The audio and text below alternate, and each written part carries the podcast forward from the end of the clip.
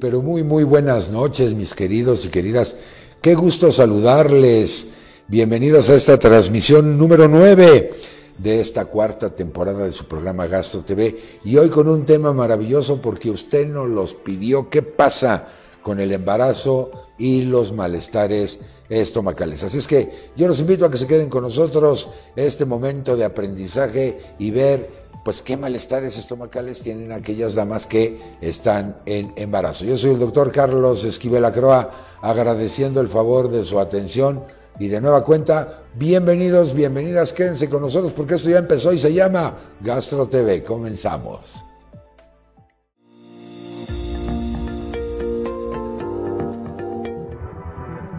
Alfa Sigma. Superempresa 2022 presenta.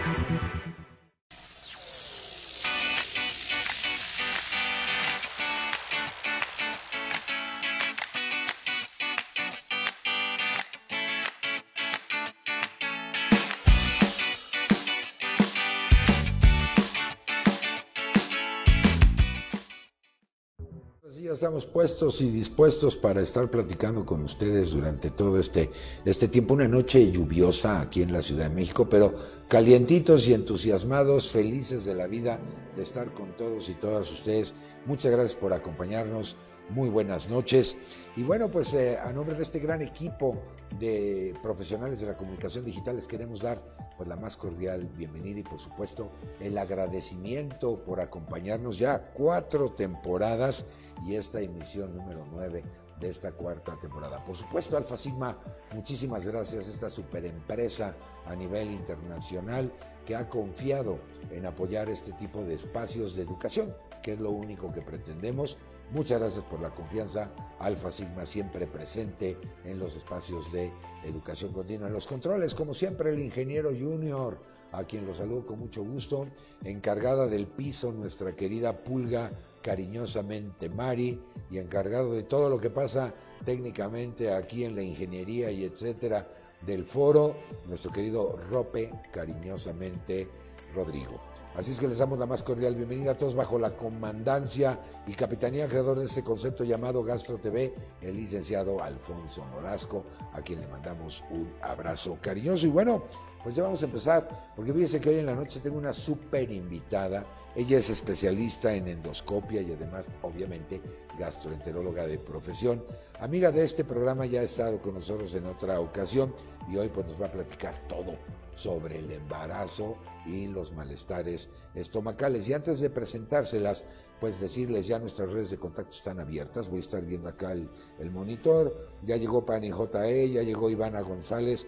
Saludos doctores desde Córdoba, Argentina. Un abrazo cariñoso para allá a todos los hermanos argentinos. Ahí está el mensajito en pantalla. Y ahora sí, decía yo, gastroenteróloga de profesión, especialista en endoscopia, la doctora Mercedes Amieva. Mercedes, ¿cómo estás? Buenas noches, gracias por, por, aceptar la invitación. Bienvenida.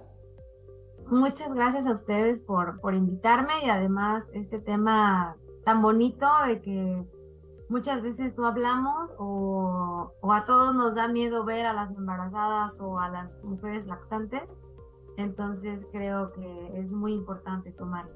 Sí, un tema que además nos estuvieron pidiendo, porque yo creo que hay que quitar ese adjetivo de que cuando ve uno una dama embarazada, eh, pues las revictimizamos, ¿no? Porque decimos, ay, pobrecitas, sufren mucho con el embarazo y etcétera, lo cual, lo cual es cierto y precisamente el objetivo de este programa es que nos platiques todo lo que padecen, eh, además de traer respetuosamente ese bultito, esa maravilla de la, de la naturaleza, pero pues tiene implicaciones.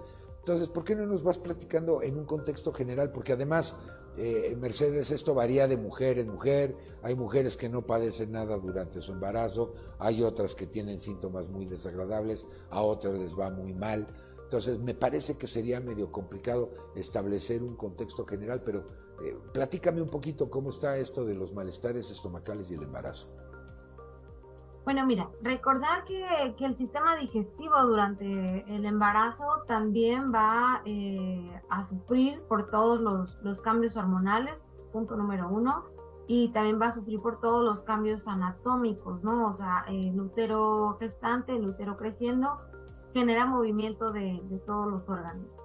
Dentro de los malestares digestivos, el más frecuente es el reflujo, eh, seguido de las náuseas. Las náuseas también pueden ser mm, parte de, de, del mismo proceso, eh, sobre todo en el primer trimestre del embarazo, sí, descontando la, la hiperémesis gravídica. Eh, cosas que también nos dan miedo en, en, las embarazadas, bueno, el estreñimiento no tanto, pero la diarrea sí, o sea, siempre hay que tener mucho cuidado de, del tipo o el consumo de alimentos que está teniendo una embarazada, porque lo último que quieres es que tenga una infección gastrointestinal, necesidad de darle antibióticos, entonces también se puede hacer medicina preventiva. Eh, otros padecimientos pueden ser la enfermedad hemorroidal por, la, por muchos este, cambios anatómicos, presión y demás. Y estos serían como los, los tipos más, más frecuentes de problemas gastrointestinales durante el embarazo. Algo importante es que se ha visto, que a lo mejor es un tema que no voy a abordar mucho, es que las pacientes que tienen síndrome de intestino irritable, para, parece que durante el embarazo, el embarazo da un efecto protector. O sea, realmente el síndrome de intestino irritable no se pone peor durante el embarazo, pero si hay algunas enfermedades preexistentes, sobre todo la enfermedad por reflujo, en el embarazo sí se va a poner peor. Fíjate qué interesante, ¿no? Pensaríamos que a lo mejor cuando se padece de síndrome de intestino irritable, esto se agravaría con el embarazo y bueno, al menos la literatura muestra lo contrario. Es, interesante ese comentario que nos acabas de, compartir. Y bueno, también eh, hacer consideración, pues que no solamente la parte gastrointestinal, que es tu especialidad, sino que la progesterona, esta hormona, pues entre muchos efectos que tiene es la inmunodepresión, porque obviamente hay algo extraño en ese organismo femenino. Y obviamente hay que minimizar una respuesta de, rechazo, digamos, contra, contra el producto. Y esto predispone a, pues, a otro tipo de padecimientos, quizá enfermedades eh, urinarias y sobre todo pues, el sistema digestivo, pues es órgano de impacto directo, ¿no? Y con la limitante de que no se puede medicar con cualquier cosa. Y ojo con esto, sin la supervisión médica, porque hay un producto ahí que también hay que cuidar, ¿no, Mercedes? Sí, como bien dices, el embarazo se considera un estado de inmunosupresión. Entonces quiere decir que vamos a estar mucho más propensos a, infecciones. Las infecciones de vías urinarias son de las infecciones más frecuentes en el embarazo a veces muy difíciles de tratar precisamente porque no podemos utilizar eh, cualquier tipo de, antibiótico. Eh, en algunas mujeres las infecciones por hongos. Entonces, aquí la, la predisposición o, o algunos de los padecimientos previos viene el embarazo y se van a presentar más porque bajan las defensas y si teníamos alguna condición preexistente, se va, se va a presentar. Ahora, sabemos que, que el vómito o la, o la emesis que se presenta en el primer trimestre, pues se habla de que puede ser transitoria. Sin embargo, genera molestia y trastoca la calidad de vida de la dama. Eh, ¿Vale la pena medicarla? ¿Vale la pena que se medique para controlar esto? O mejor decirle, como decía mi abuelita, aguántese como las machas que esto pasará. Valga la expresión respetuosa, ¿no? Mira, ahí eh, yo creo que va a depender mucho de, las pacientes. O sea, hay pacientes muy guerreras, eh, me aguanto todo y no quiero tomar nada. Hay pacientes que no, a, la primera quieren sentirse bien y también depende del, médico que te esté tratando, ¿no? Por ejemplo, hay algunas recomendaciones en cuanto a las, a las náuseas. Por ejemplo, uno de estos es el té de jengibre. Es, se ha visto que disminuye las náuseas. A algunos pacientes les gusta masticar, les gusta masticar hielo, eh, comer galletas saladas. Y hay algunas pacientes que desarrollan también pica por esta, eh, ciertas deficiencias. O sea, pensar que siempre hay que suplementarse durante el embarazo. ¿Por qué? Porque nuestro cuerpo está generando vida y los requerimientos van a incrementar. Entonces, eh, he conocido algunas mujeres que en un inicio dicen, yo no me voy a suplementar porque yo, con, yo como muy bien y me voy a basar en la dieta y al final del día ni con la dieta llevándola muy, de, muy en forma o de manera rigurosa llegan a tener niveles óptimos, o sea, todas desarrollan anemia, ¿no? Entonces, también tener cuidado si empezamos a tener ciertos gustos o empezamos a, a, querer, no sé, se nos antoja un ladrillo, la pared, o sea, algunas cosas en específico hay que tener cuidado porque a lo mejor estamos teniendo alguna deficiencia alimentaria. Si solamente son las náuseas, podemos empezar con estas eh, recomendaciones dietéticas que les, que les acabo de decir. O si no, ya existe un medicamento que viene con una combinación de pirodixina, que es al final del día una, una vitamina del tipo vitamina B6, con doxilamina, que al final del día la fórmula es un antihistamínico que viene combinada, que tiene buena evidencia en el uso durante el embarazo. Entonces, claro que todas estas recomendaciones son siempre eh, previa valoración médica, eh, pero si las náuseas son muy severas, pues, este, pues se pueden dar, porque sobre todo hay que tener en cuenta que, que la restricción alimentaria, sobre todo en el primer trimestre, que es cuando más se presentan las náuseas, no debe de ser. O sea, estamos en pleno proceso de organogénesis, es decir, de formación de los órganos del, del pequeñito, ¿no? Del bebé. Entonces, sí, no hay, no hay que sufrir, ¿no? Tampoco hay que, hay que tener cuidado de no, no eh, dejar de alimentarnos y que eh, si las eh, recomendaciones básicas en dieta no funcionan, pues hay medicamentos para eso. Ahora, doctora Mercedes, partiendo de la base de que hay enfermos, no enfermedades. Y esto quiere decir que un padecimiento se manifiesta de manera diferente. En este sentido, la frecuencia de vómito puede ser un indicador como para recurrir al tratamiento. Lo pregunto porque a lo mejor habrá damas que vomitan una vez versus otras que se la pasan vomitando todo el día. No lo sé. Eh, esto puede ser muy variable. ¿Cuál, ¿Cuál, es tu opinión al respecto? Sí, como, como tú bien dices, ¿no? Hay pacientes, bueno, por ejemplo, yo en lo particular tuve náuseas solamente dos semanas y mi ginecólogo me dijo que si quería tomar la medicina, y no quise tomarla, se quitaron solas, adelante. Tal vez si hubiera estado con mucha náusea y no hubiera podido estar comiendo, sí lo hubiera tomado, ¿no? Entonces, también te digo, es una, es una cuestión que, que se recomienda. Ahora hay que tener cuidado de si son náuseas ocasionales o vómito ocasional, Oye, hay una condición grave que de hecho amerita hospitalización, que es hiperemesis gravídica, donde están vomitando todo el tiempo. Esta ni siquiera estos medicamentos se recomiendan, tienen que, tienen que entrar a hospitalización, ¿no? Pero este, yo creo que va a ir muy de la mano de la intensidad y la frecuencia de los síntomas y de la preferencia de la paciente, ¿no? Porque al final del día tú embarazada eh, creo que es el momento donde menos caso les hacemos a los médicos, ¿no? Aunque te diga, te tomas esto, tú no quieres porque al final del día una, una también tiene miedo, ¿no? Y, te lo digo porque me pasó como, pues como embarazada, aunque yo fuera doctora, pues, o sea, sí tenía mucho cuidado en, todo, ¿no? Sí, sin duda. Y, bueno, yo, te cuento la anécdota. Eh, eh, cuando el embarazo de mis hijos, el que padecía las náuseas, el vómito y todas estas cosas, fui yo. Y, la, mamá de mis hijos, ¿no? Como la fresca lechuga, ¿no? Decía mi abuelita también. Y, el de todos los, signos clínicos eh, era, era, tu servidor. Y aquí hay una, muestra más. Y era, horrible, llegaba yo a la universidad a dar clase a las 7 de la mañana y siempre andas activo. Y, en esas ocasiones llegaba yo todo aletargado. o me decían, vente, vamos a comer tacos, que me encantan, y, me daba asco. Eso de que eh, algún alimento produce asco. De veras, yo viví todos esos signos clínicos de, los embarazos de, mis hijos y la mamá no. Y he visto otras damas en donde sí la pasan muy mal, ¿no? Como, como, tú bien dices. Y, y varía, ¿eh? varía de, embarazos en embarazos. O sea, mujeres que el primer embarazo lo pasaron súper bien, sin ningún síntoma. El, segundo embarazo lo pasan eh, muy mal, o viceversa. Eh, hay como, ya sabes, estas eh, leyendas de que si es niña te da ah, síntomas, si es niño te da, no te da. La realidad es que no es cierto, o sea, puede ser que tienes dos niños y con uno te fue muy bien y con uno te fue muy mal, o sea, no, no, no tiene que ver el sexo. Sí, fíjate, yo tuve dos y dos y con los cuatro me fue igual.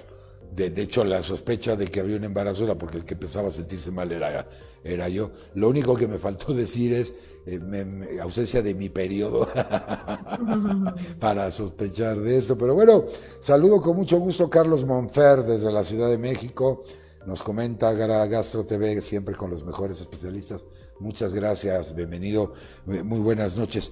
Oye, hablabas también del reflujo. Eh, eh, eh, en este sentido, ¿cómo abordarlo cuando una dama tiene, tiene reflujo? Ahí la leyenda urbana nos dice, no, pues dormir con cierta inclinación y que bueno, a lo mejor son recomendaciones que, que, se usan para enfermedad por reflujo gastroesofágico. ¿Es, ¿Esto aplica o requiere también de terapia o es el cambio de dieta? Cuéntame. Mira, también esto va a depender de la intensidad y de la frecuencia de los síntomas. Eh, hay que tener cuidado en, mujeres que previamente tenían reflujo, si se embarazan, seguro van a tener una exacerbación de reflujo. Sin embargo, el reflujo es de las eh, molestias digestivas más frecuentes.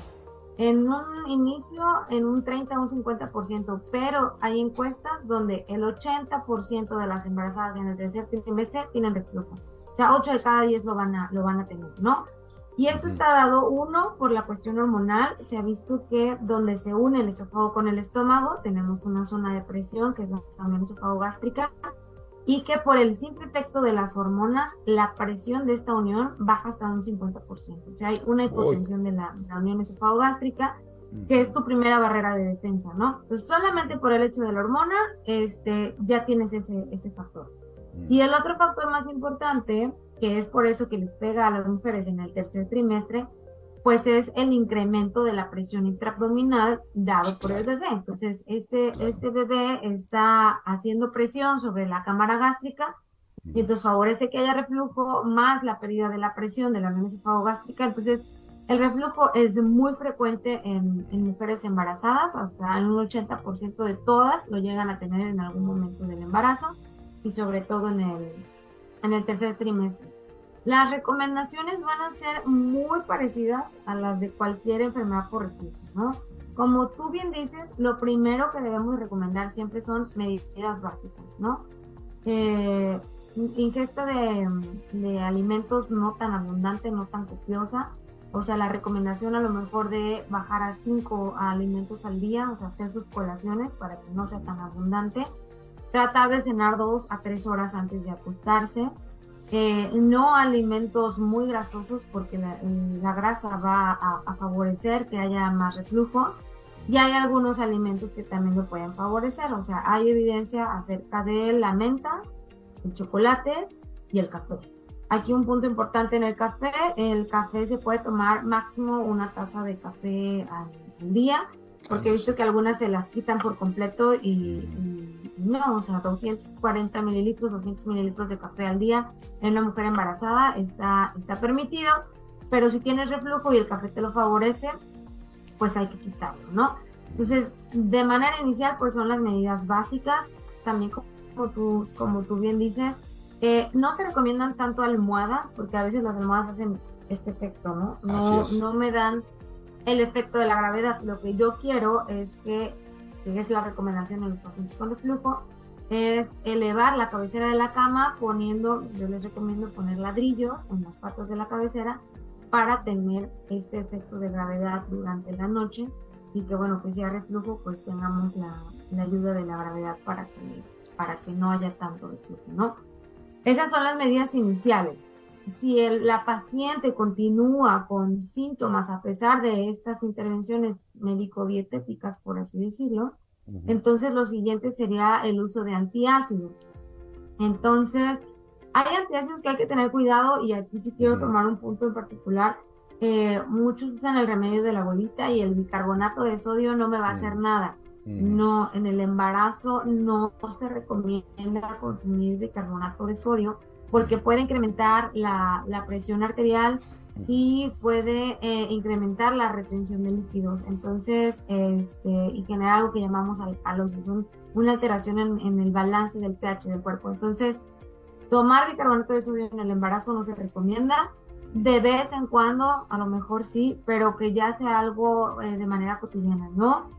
Los antiácidos se recomiendan como segunda línea de tratamiento pero también eh, con sus bemoles, ¿no? O sea, tampoco son dulces los, los antiácidos, ¿no? Porque luego pacientes que los toman como si fueran dulces y también hay que tener cuidado.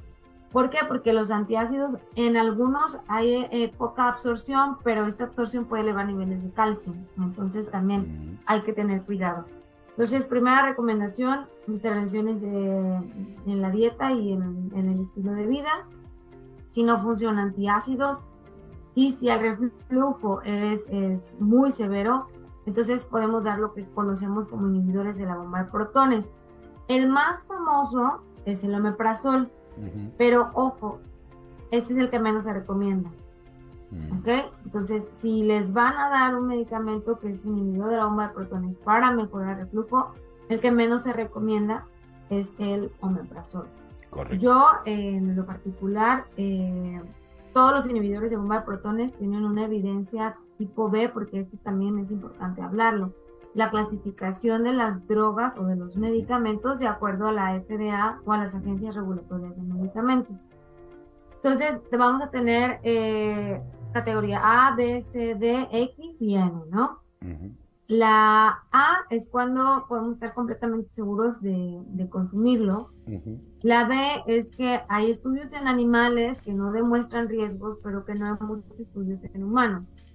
El C, hay estudios en animales que muestran riesgo, pero que pues no tenemos mucha evidencia en humanos o puede haber algún estudio por ahí que, dice que no se recomienda.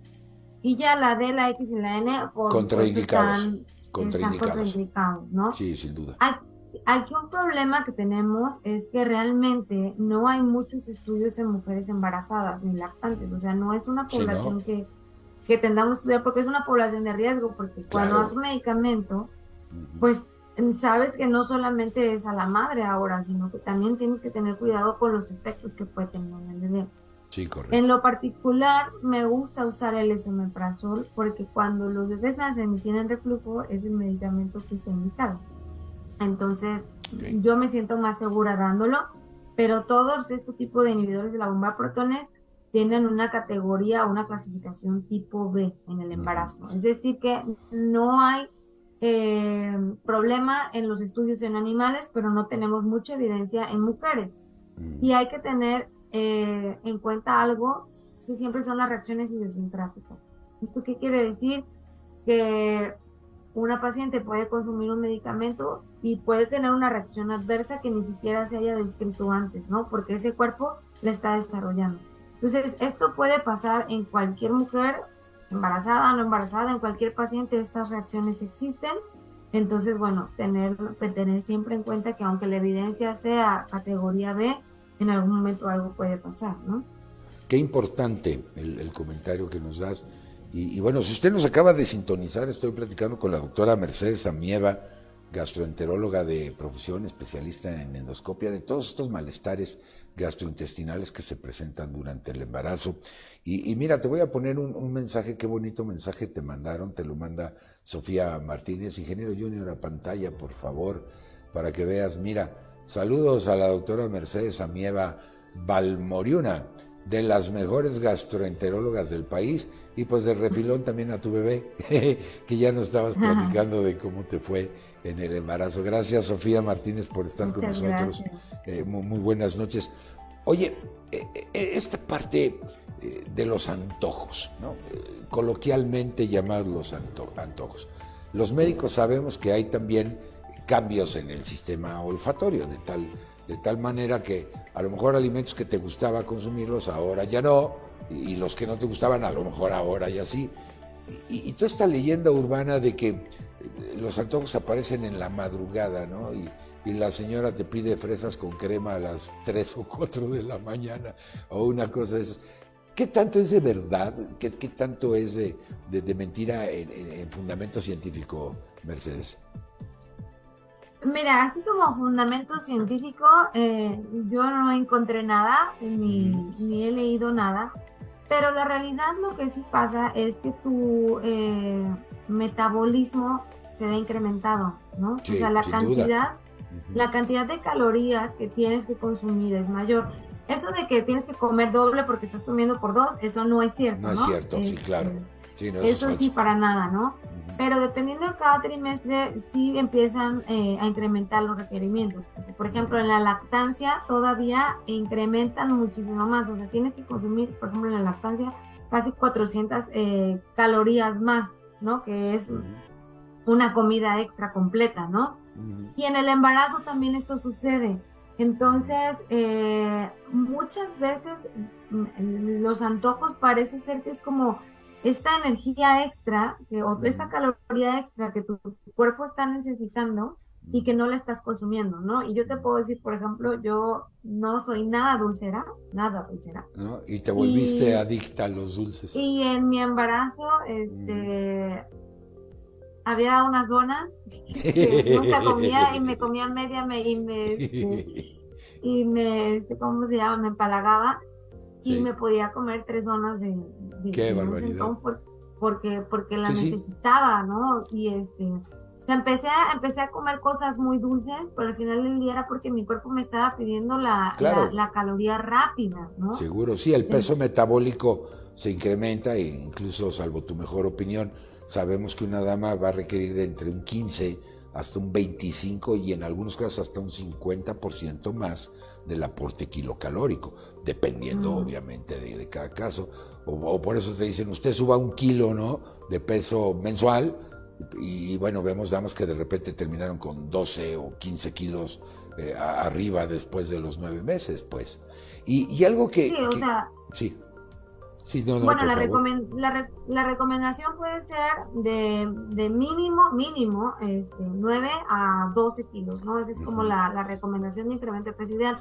Y aquí es donde hay que tener cuidado, porque ya en el último trimestre, los primeros trimestres, el primer y segundo trimestre va subiendo el peso de poquito en poquito, pero el último trimestre, boom, es cuando... Hasta arriba. Pues sí, es cuando el, el 60, el 60 del bebé es cuando termina de crecer. Y, imagínese usted eh, este bultito y dentro de cavidad abdominal, bueno, pues ya desplazó vísceras y, y, etcétera, ¿no? Ahora, algo que comentaste sobre eh, estos antiácidos me pareció muy relevante porque nuestra farmacología pues, son de libre venta.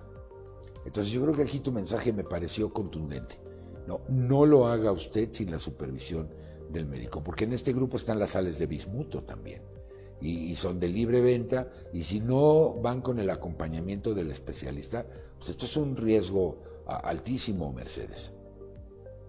Sí, y algo también, este, hago un poco hincapié en, en la lactancia porque eh, estos síntomas persisten, sobre todo el, el los primeros tres meses de, lactancia persisten y, este, y hay que tener mucho cuidado porque esto pues pasa a través de la muchas cosas pasan a través de y de, la, de la glándula de la, leche materna. Y otra cosa es que la mayoría de los estudios de, de, por sí hay muy poca evidencia y la evidencia que hay es en embarazo. O sea evidencia en lactancia hay muy poca no entonces este hay que tener cuidado. Ahora eh, ya tenemos algunos antiácidos que cada vez se absorben menos. Entonces, bueno, entre menos se absorba algo mejor. Eh, por ejemplo, las sales de bismuto, que, bueno que lo comentas, realmente no se recomiendan tampoco en los bebés, tampoco en el embarazo. Pero, por ejemplo, la loperamida sí se puede utilizar en el embarazo en casos de, pues, de, una, de una diarrea severa, ¿no? Sí, se puede Oye, fíjate que me llega una pregunta. Giro Muneta, muchas gracias por estar con nosotros. Muy buenas noches. Eh, te manda a decir excelente ponencia. Eh, ¿Hay alguna contraindicación en el uso de probióticos? Qué buena pregunta, porque eh, esto puede ser coadyuvante y, particularmente con, el, nombre del producto que es Cirfos, NC, me parece, ¿no, ingeniero junior? De Alfa, de Alfa Sigma, por supuesto.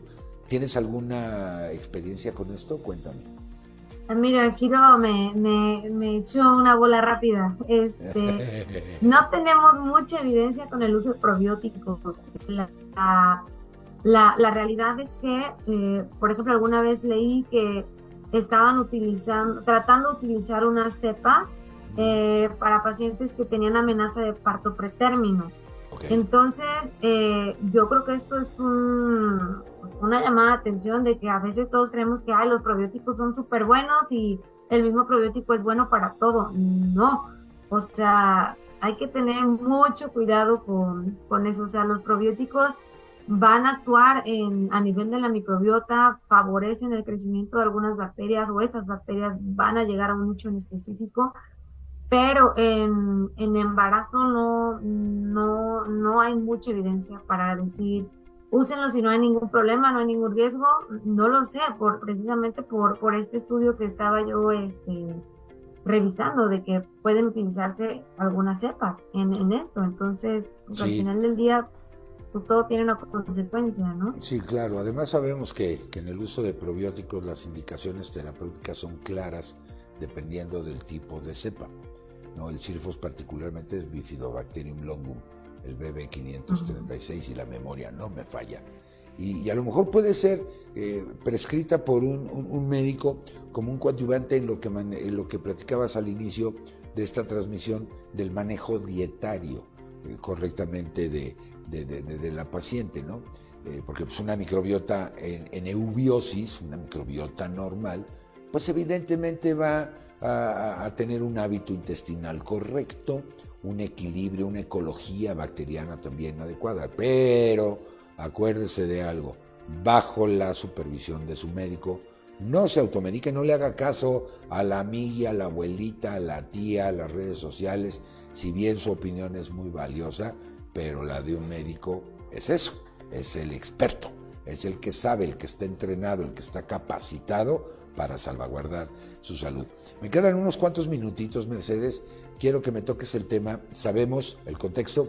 La progesterona aumenta la resistencia a la insulina y en algunas pacientes puede presentarse lo que le llaman diabetes de la gestación. Cuéntanos al respecto, porque en este sentido también es importante verlo, ¿no?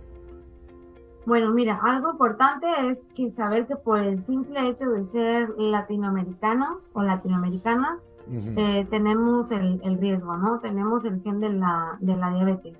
Algo importante es la alimentación y algo bien importante también es el incremento de peso, porque todo esto puede favorecer la diabetes estacional.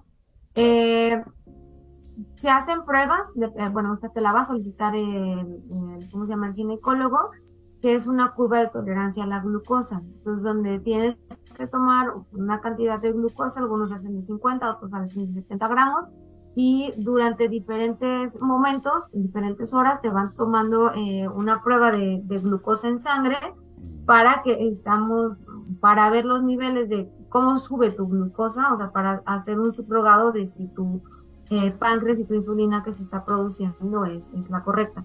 Pero es una prueba que se tienen que hacer todas las mujeres durante el embarazo, todas las mexicanas no lo tenemos que hacer. Y con eso hay que tener mucho cuidado con la alimentación y, sobre todo el incremento, la ganancia de peso. Sí, esto es importante porque además una vez escuchaba una dama que me decía, puedo subir entre 9 y 12 kilos, pero he subido un kilito, pues todavía me faltan 11, ¿no? Y, de repente terminó su embarazo con 20 kilos, una cosa así tremenda. Entonces, e, e, es de consideración el régimen nutricional y, el, manejo, obviamente, del peso, pues para evitar estas comorbilidades, ¿no? Que, que, que tú bien apuntas. Y finalmente, Mercedes, la diarrea. Estas diarreas que podemos pensar, antes de ponerles la etiqueta de infecciosas, pueden ser mecánicas, ¿no? Pues, pues, todo el desplazamiento visceral, la, presión eh, eh, dentro de cavidad abdominal. ¿Requieren de tratamiento realmente o manejo dietario, buena hidratación es suficiente? ¿Cuál es tu opinión? Pues va, va a depender, ¿no? De, del tipo de diarrea, ¿no? O sea, si la, es una diarrea con moco, con sangre, con fiebre, bueno, esta paciente necesita eh, tratamiento médico. Eh, la loperamida, como, como dije, se puede, se puede utilizar, este, pero sobre todo hay que ver la causa. Y algo de lo que quiero hacer hincapié es que, mira, la realidad, eh, yo soy fan de las nutriólogas, Sofía es, es una excelente nutrióloga también. La realidad es que no sabemos comer. Y si nosotros no sabemos comer, embarazadas menos sabemos comer. Entonces, algo importante es que, por ejemplo, y, te voy a decir yo no, yo no lo sabía, es, por ejemplo, cuando estás embarazada, no puedes comer sushi o porque no puedes consumir pescados crudos. ¿Por qué? Porque tienes el riesgo de una infección gastrointestinal, ¿no? Sí, claro. Entonces, este, hay muchos detallitos que, que no sabemos, ¿no? Este, eh, por ejemplo, eh, el consumo de ciertos alimentos en el primer trimestre, en el segundo trimestre, qué, qué, es lo que va necesitando tu bebé y, cómo ayudar a tu cuerpo y ayudarlo a, a, él con lo, con lo que comemos, ¿no? Pero en cuanto a la diarrea, los antojos están, ¿no? Y este, pero hay que tener mucho cuidado, no comer en la calle, no comer cosas que nunca has comido antes y que no sabes cómo están preparadas, no comer nada crudo, o sea, no opciones, hay que tener cuidado con los mariscos, o sea, hay que tener mucho cuidado en, todo eso, o sea, sé que a veces suena difícil, pero pues son nueve meses, ¿no? O sea, aguántate nueve meses de comer en un lugar sano, este, si te encanta el sushi no pasa nada, pues pide tu sushi con la con el salmón o con el atún eh, cocido, ¿no? O sea, hay que tener cuidado con, esas cosas, ¿no? Sí, yo creo que, que no, es, no es situación menor un, estado de, de, embarazo. Y bueno, nosotros hemos llegado al final, ya Mercedes, agradecerte muchísimo tu participación. Una reflexión final y de una vez tus datos de contacto porque mi audiencia te quiere, te quiere consultar, te quiere preguntar y te mandan eh, un abrazo al licenciado Alfonso Nolasco, que hoy es su cumpleaños, por cierto. Eh, muchas felicidades, licenciado Nolasco, que está siguiendo esta, esta transmisión, pues que la pase muy, muy, muy bonito. Y bueno, pues tus datos de contacto, mi querida doctora, por favor. Bueno, pues eh, yo estoy en la ciudad de Córdoba, también estoy en la ciudad de Orizaba. Y en Veracruz estoy únicamente en investigación. Eh, ahorita solamente estoy en consulta eh, privada. Tengo mi página de internet, gastrocórdoba.com, si quieren revisarla, ahí encontrarán Ah, pues, pues, pues ahí está ya. Para cualquier duda, un comentario, ahora con la tecnología digital es muy fácil recibir la asesoría como si la tuviera usted cara a cara a la doctora Mercedes eh, Amieva. Pues eh, Mercedes, agradecerte y, además sirva también este espacio para mandarles una gran felicitación a todas las damas que han tenido la gran bendición, la gran oportunidad de ser mamás. Ayer fue, fue su día y que en mi opinión respetuosa deben ser todos los días, porque, porque la madre pues resulta una pieza fundamental en nuestras vidas. Así es que te felicito mucho, Mercedes, por, por, este Día de las Madres, eh, eh, a, tu mami también y a toda la audiencia. Por supuesto, si ya no tenemos el privilegio de tener a mamá, pues un recuerdo cariñoso, una reflexión, sé que siempre estarán con nosotros. Así es que desde todo el equipo que hace posible la transmisión de este programa, un abrazo cariñoso, nuestros respetos, nuestro reconocimiento. Y doctora Mercedes Amieva, pues muchísimas gracias por, por haber aceptado la, la, la invitación ya iremos ahí a Córdoba a comernos unas buenas tortas del borrego de jamón serrano. Creo que ahora sí te puedes dar ese lujo de, comerte una torta. Y, bueno, pues para todos y todas ustedes, muchísimas gracias por habernos acompañado. Muy buenas noches. Mi recomendación, sea usted feliz, pase la más feliz de las noches. Ayúdenos a compartir este material y que mi Dios me los bendiga hoy y siempre. En nombre de este gran equipo de profesionales de la comunicación digital que hizo posible la transmisión de esta emisión número 9 de esta cuarta temporada de Gastro TV, agradecemos el favor, el privilegio de su atención. Por supuesto, gracias por el apoyo y la confianza a Alfa Sigma y al licenciado Alfonso Nolasco, gracias por su liderazgo, muy feliz cumpleaños, que la pase usted muy bien. Yo soy el doctor Carlos Esquivel Acroa, agradeciendo el favor de su atención muy buenas noches, nos vemos, hasta la próxima. Esto fue Gastro TV. Nos vemos, adiós.